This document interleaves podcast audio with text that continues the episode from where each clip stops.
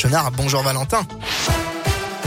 Bonjour Bastien, bonjour à tous. À la une, l'épidémie de Covid-19 connaît un rebond en France à l'entrée dans la saison froide. Hier, 7360 nouveaux cas ont été diagnostiqués, soit 17% de plus que 7 jours plus tôt.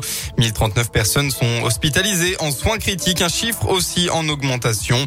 En parallèle, un peu plus de 25 000 personnes ont une nouvelle fois défilé contre le pass sanitaire hier. Dans la Loire, par exemple, ils étaient environ 200 manifestants à Saint-Etienne et seulement une petite centaine à Roanne.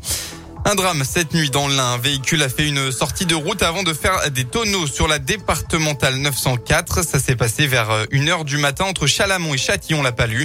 Le bilan humain fait état de deux victimes, un homme de 39 ans décédé et un enfant de 9 ans en urgence relative sorti du véhicule par ses propres moyens. Il a été transporté à l'hôpital le plus proche. Être le plus effrayant possible. Ce soir, vous allez peut-être vous déguiser pour fêter Halloween. L'année dernière, la crise sanitaire avait gâché la fête. Cette année est donc particulière. Les ventes de costumes, de masques ou d'accessoires repartent dans les magasins de déguisement, comme dans cette boutique de la région où Christine Joly révèle les tendances de cette année. La tendance, eh bien, toujours des choses un peu trash, un peu euh, du sang, tout ce qui va être euh, cicatrice, les lentilles, énormément. Les, gens ont envie de, de, voilà, de changer de couleur de Dieu, de regard ou des masques tout faits ou de la peinture à mettre euh, à faire sur soi.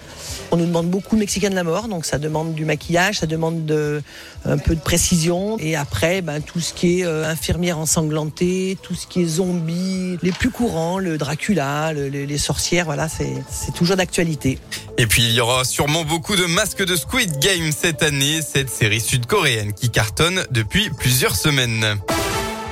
On passe au sport. En football, un match nul, ça ne suffit pas. La SSE n'a toujours pas gagné depuis le début de la saison. Hier, saint et se sont neutralisés sur le score d'un but partout. Les Verts sont donc toujours derniers du classement. Et puis, ce soir, premier prime time pour le Clermont Foot. Les Auvergnats accueillent l'Olympique de Marseille en clôture de la douzième journée. Coup d'envoi de la rencontre à 20h45. En rugby, pas de troisième victoire de suite pour l'ASM. Nouvelle défaite hier en top 14. Le club a plié sous les assauts répétés de Bordeaux-Bègles. Résultat final 25 à 9. Clermont est huitième à deux points des playoffs. Et puis en basket, c'est la crise du côté de la Giel de Bourg que les Bressans se sont inclinés pour la cinquième fois d'affilée hier soir. C'était contre Gravelines Dunkerque à domicile. Résultat final 66 à 81.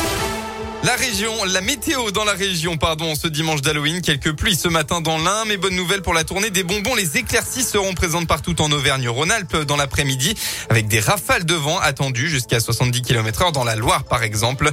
Retour ensuite des nuages et de la pluie en fin de soirée. Côté Mercure, vous aurez entre 17 et 20 degrés au maximum de la journée.